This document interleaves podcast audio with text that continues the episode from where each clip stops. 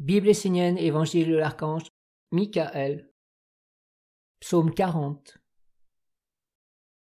Comment s'approcher d'un maître authentique? Les hommes n'ont pas compris ce qu'est un maître véritable. Sur ce sujet, ils demeurent dans une grande illusion.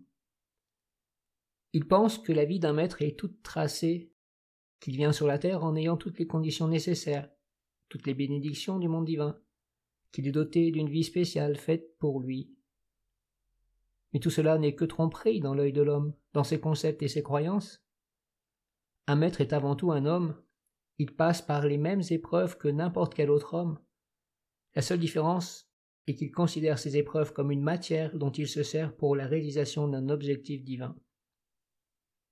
Un maître est un homme qui a vu la lumière et le chemin de la lumière, et qui a mis toutes ses forces, tout son espoir pour faire triompher cette lumière dans sa vie et dans la vie.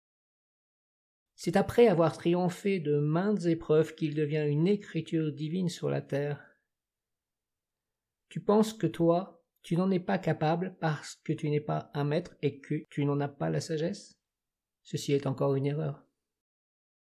Pour un maître, les épreuves sont encore plus douloureuses que pour n'importe quel homme sur terre, surtout dans le début de sa vie, car il faut qu'il devienne fort et solide. Pour prendre soin de Dieu jusque dans la vie terrestre, il faut qu'il soit stable sur la terre, capable de porter tout ce qui peut broyer l'homme.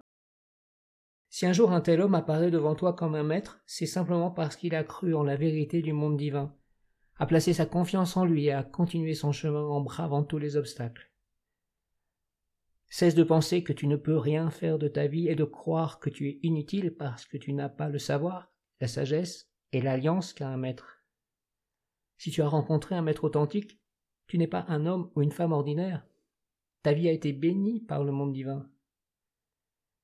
L'expérience la plus extraordinaire qu'un homme puisse vivre sur la terre, après la vie elle-même, est de rencontrer un maître.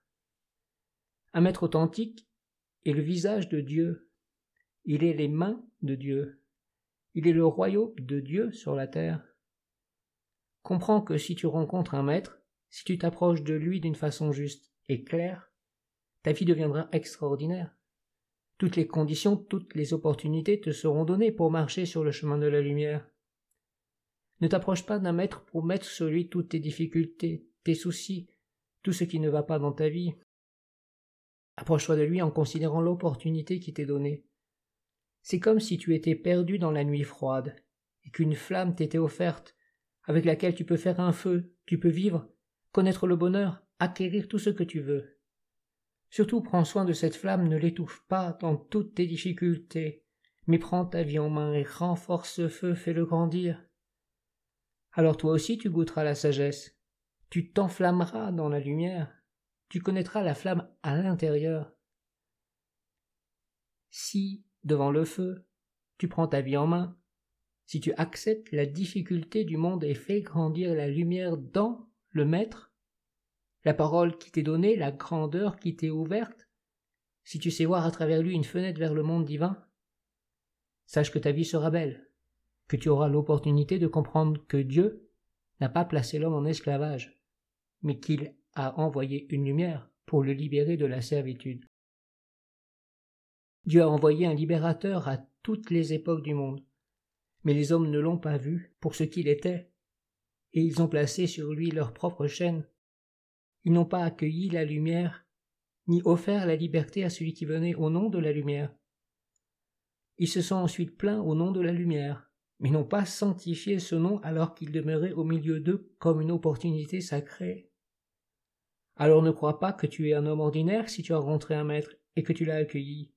Sache que si un maître t'a montré le chemin de la lumière, c'est qu'il a travaillé sur lui, qu'il a triomphé des difficultés et des épreuves, et qu'il a apporté la lumière jusque dans la réalité terrestre. Vous, peuple des Esséniens, prenez soin de la lumière dans les maîtres, car ils sont la véritable Kabbalah, la maison du Père, le temple de Dieu. Ne placez pas la lumière dans la faiblesse, car vous perdrez la lumière. Placez la lumière dans la force, et votre vie tout entière sera bénie. C'est une autre vie que vous découvrirez. Levez-vous, et travaillez pour la lumière qui émane de la flamme de vie.